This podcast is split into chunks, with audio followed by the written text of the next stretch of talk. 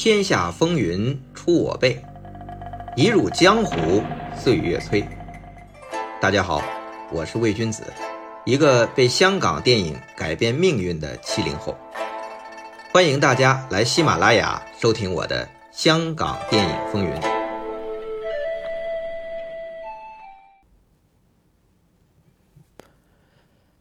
本来想继续书接上文，追溯香港动作电影的缘起，讲刘家良的老爸、袁和平的老子、洪金宝的爷爷这些上古传奇。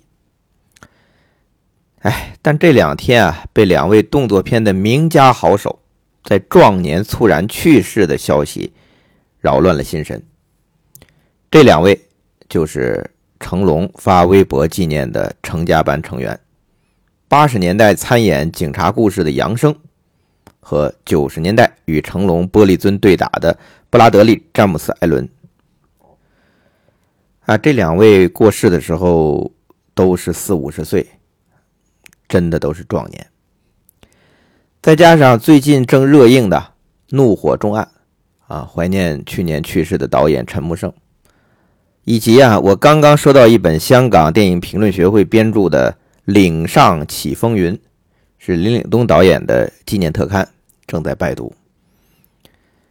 啊，这前尘往事啊，和这两年故去的几位动作片名家，让我觉得有必要啊，临时加一期，讲讲。这几位动作片前辈的故事风格和渊源，既是梳理总结，也是追思纪念吧。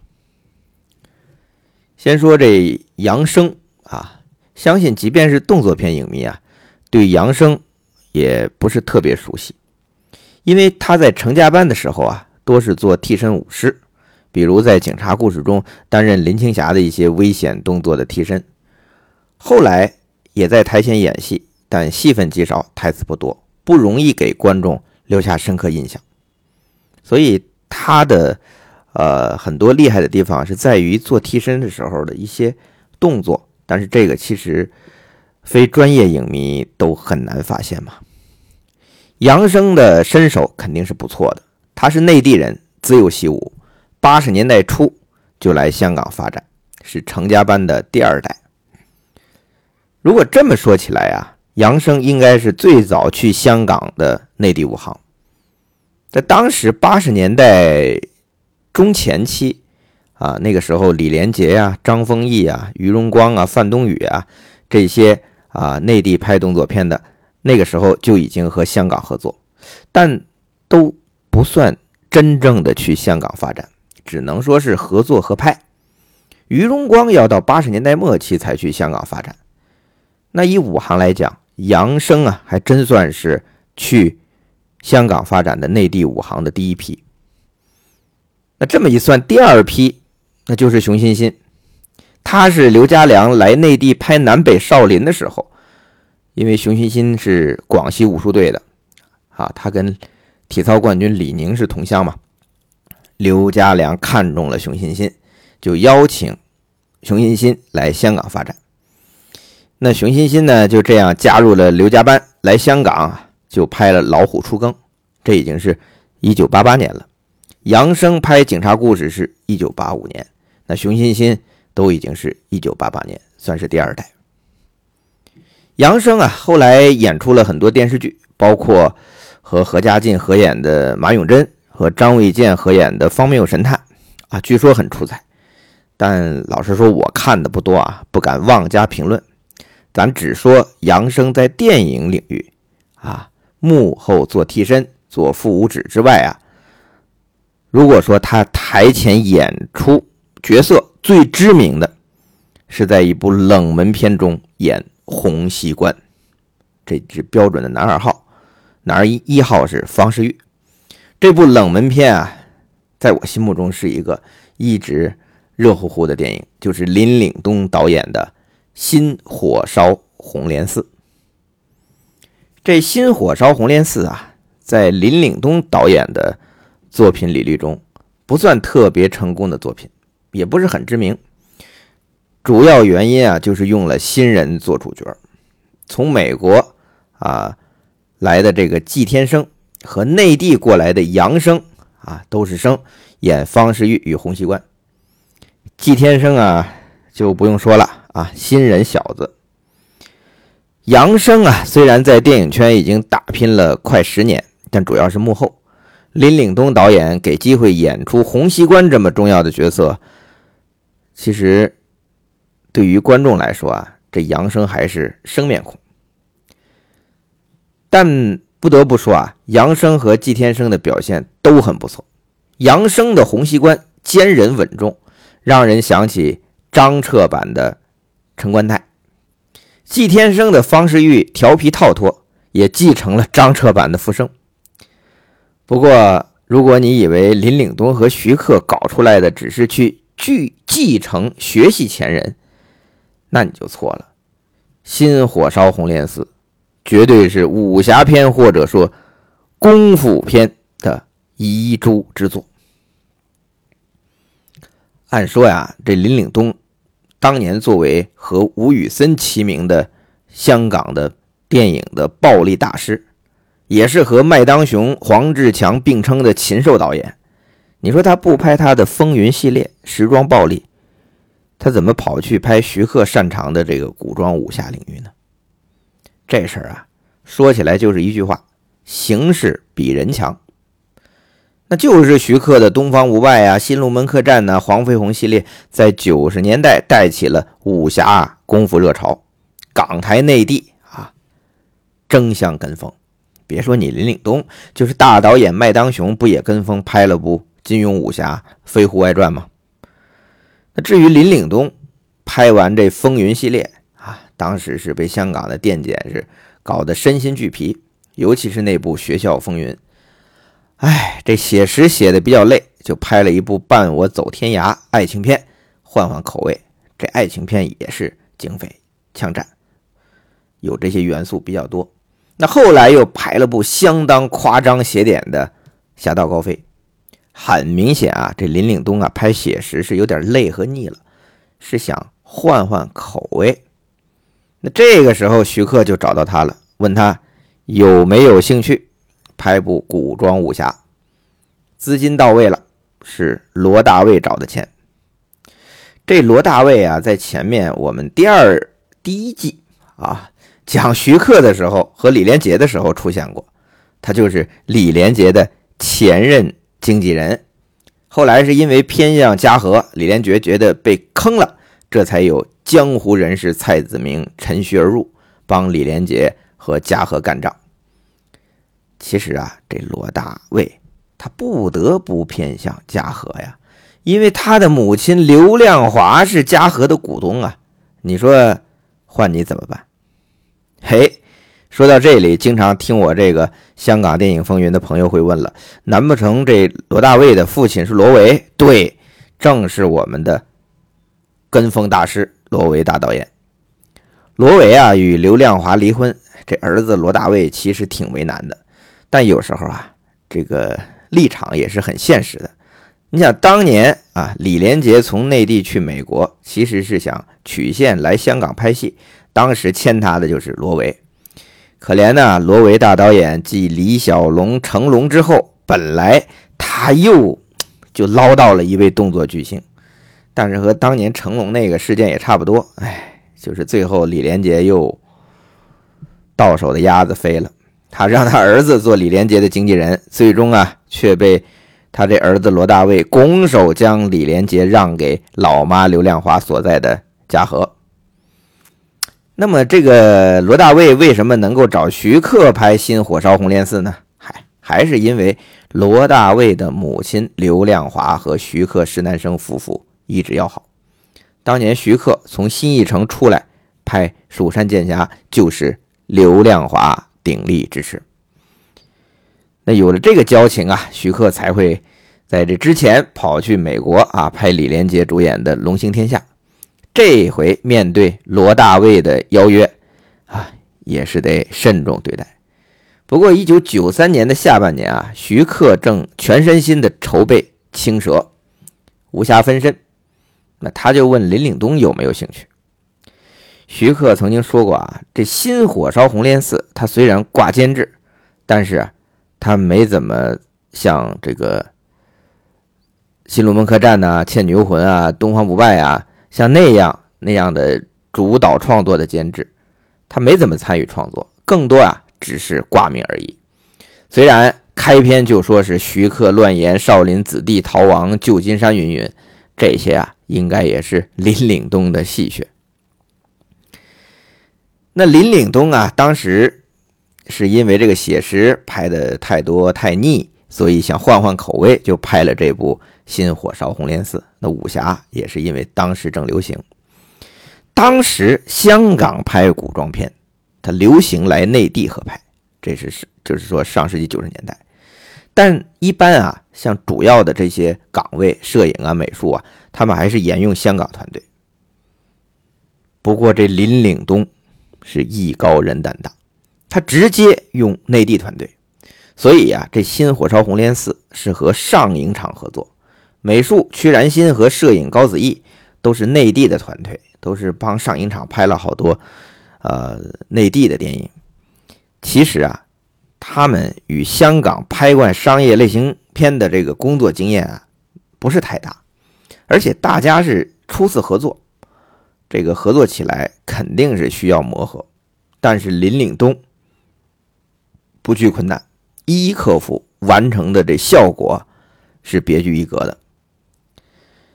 这老版的这《火烧红莲寺》啊，是中国神怪武侠的开山之作，改编自平江不肖生的《江湖奇侠传》的一段，当年是连拍二十八集，盛况空前，对后来。香港的，比如什么《如来神掌》啊、《白骨阴阳剑》啊，这种粤语的神怪武侠片影响非常大。但是林岭东翻拍的这新《火烧红莲寺》却和老版故事一点关系都没有，他反而用了早年间流行两广地区的武侠小说圣朝鼎盛万年青创造出的以洪熙官方世玉为代表的少林子弟对抗清廷的故事，再加上自行演绎，变成了。武侠版的《监狱风云》，所以这个暗黑呀、邪典啊、恶趣味是比比皆是。你说他这片中的红莲寺，虽然跟老版的红莲寺一样都是人间地狱，但是啊，已被林岭东是胡语乱言啊，就是打引号的啊，胡语乱言，借古讽今，成官家压制不同声音的监禁之地。也正因为如此啊。这新火烧红莲寺才又回归到林氏兄弟的擅长的监狱题材，依旧是囚犯与狱卒间的斗争，甚至暴动，依旧是充斥着有点变态压抑的黑色暴力风格。啊，为什么说是林氏兄弟呢？因为因为这新火烧红莲寺的编剧正是林岭东的哥哥南燕。其实啊，这拍新火烧红莲寺。对林岭东的一大挑战是动作戏，他拍惯了这个社会写实片，所以啊，他最最擅长他拍的是这种烂仔胶的拍法。什么是烂仔胶呢？嗨，简单来说就是流氓街头打架，是那种强调真实感的，区别于洪金宝、成龙那种武术套路设计的。那在八十年代。啊，香港的这种商业电影中，这烂仔胶拍的最好的就是林岭东和麦当雄。吴宇森《英雄本色》啊，《喋血双雄》，他拍的是把这种枪战动作像舞蹈一样，它都是浪漫化的、美化的。而林岭东的啊，《监狱风云》，大家可以想一想，最后啊，这个周润发大战张耀扬。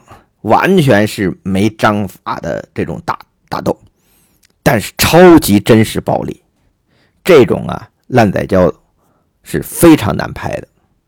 所以林岭东的烂仔胶打法呀，是他作为写实暴力的标签。那相比之下，你看陈木胜导演啊，他和成龙啊、甄子丹合作，像《新警察故事》啊、《男儿本色》呀、《怒火重案》啊，他都是那种。特别漂亮的格斗术啊，看上去他也有实战，但整体他还是有非常强的啊美化的动作设计的。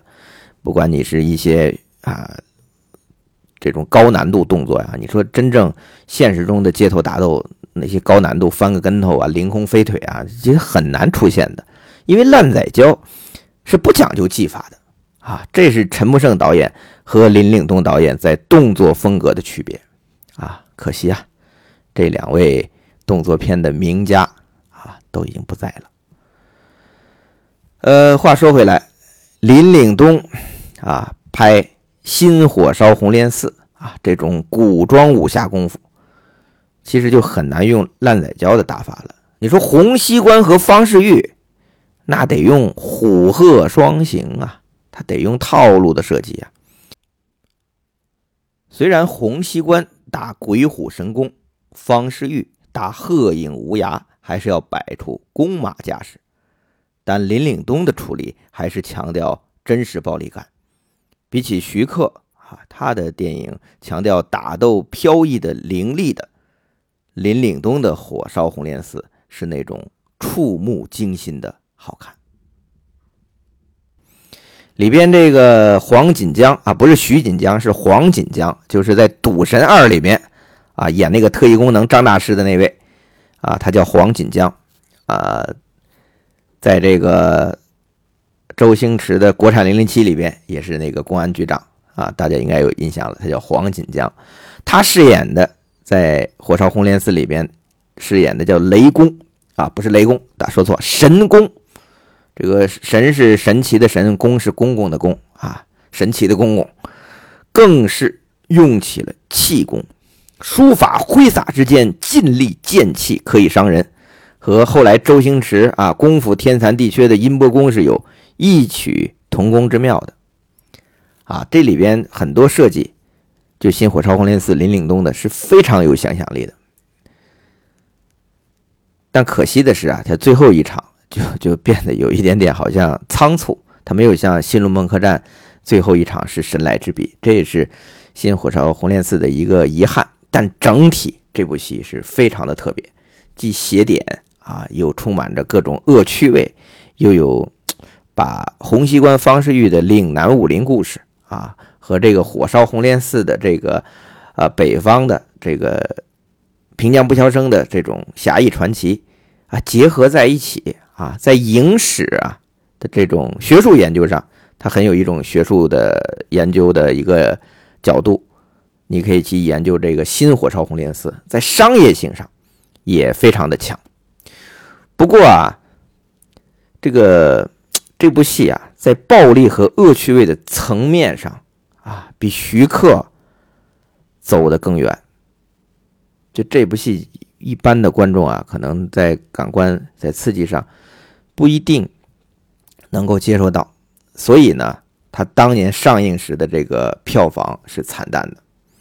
林岭东啊，也因此很失落的说：“哈，徐克开创了武侠的新时代，而我却成了这个时代的武侠时代的终结者。”不过啊，我是真的很喜欢《新火烧红莲寺》这部不大被提起来的武侠精品。因为这个林岭东借古讽今起来也是别具妙趣，当然啊，他是否受徐克的影响启发也未可知。所以我一直想说这句话：这电影也不能尽以票房论英雄。希望有更多的朋友能去看看《新火烧红莲寺》，看看林岭东的另一面，也看看啊这个扬声版的洪熙官，动作真的不错。演的也很到位，算是杨生先生的从影代表作。想了解杨生这位出身第二代成家班的动作片前辈啊，这个《新火烧红莲寺》不得不看。呃，在杨生啊，这里要讲啊，在杨生演到《新火烧红莲寺》这部自己从影代表作的同一时间，我们本来要怀念的另外一位。啊，成家班高手，如今好莱坞最炙手可热的动作指导，来自澳大利亚的布拉德利·詹姆斯·艾伦也出道了。他在同期演出了他从影生涯的第一部港片《醉拳三》。啊，关于这个《醉拳三》啊，大家其实有很多误解，它和《醉拳二》《醉拳》其实都没什么关系，也不是坊间传闻的刘家良因为和成龙拍《醉拳二》理念不合另立山头的作品。而且啊，这个布拉德利·詹姆斯·艾伦这部出道之作《醉拳三》和《新火烧红莲寺》其实有着非常密切的渊源。有兴趣的朋友啊，可以猜一猜，我看你们能不能猜中。可以在我底下留言，我看看底下的留言有没有猜中的。我相信啊，有人可能猜中一部分，但是能全猜到，我不太信。所以我想看看你们的留言。哎呀，讲到这里啊，我们前面说我们计划要怀念的另外一位成家班高手，这位啊詹姆斯·艾伦，我们这期可能就来不及了哈，因为本来我想用一期的时间啊怀念杨生和艾伦这两位啊出自成家班的动作片前辈，但是没想到这一出溜啊，这一讲就讲了这么多，时间也快到了，没讲完。这期啊只怀念了杨。生和林岭东啊，两位已经过世的，以及他们合作的《新火烧红莲寺》。那下期我们重点怀念艾伦以及《醉拳二》和《醉拳三》的幕后故事。哎呀，其实其实这一期有点歪楼了啊！就是我本来是在讲这个香港动作电影的这个上古历史传奇啊，现在有点歪楼了，讲他们了。但是为了纪念啊，就这样吧，列位见谅，我们。下期见。洪熙官，你这狗是养不熟了。哼，你以为画幅地图就可以破红莲寺了吗？没想到绿衣床上功夫好之外，还有另一手。哼，神功，这些少林弟子全都中看不中用啊。嗯。方世玉，今天如果你杀了洪熙官的话，这贱人就是你的了。什么意思？你把我当什么了？啊！哎呀！大师兄，你上当了，我们一起救师兄弟，杀出重围。走。嗯。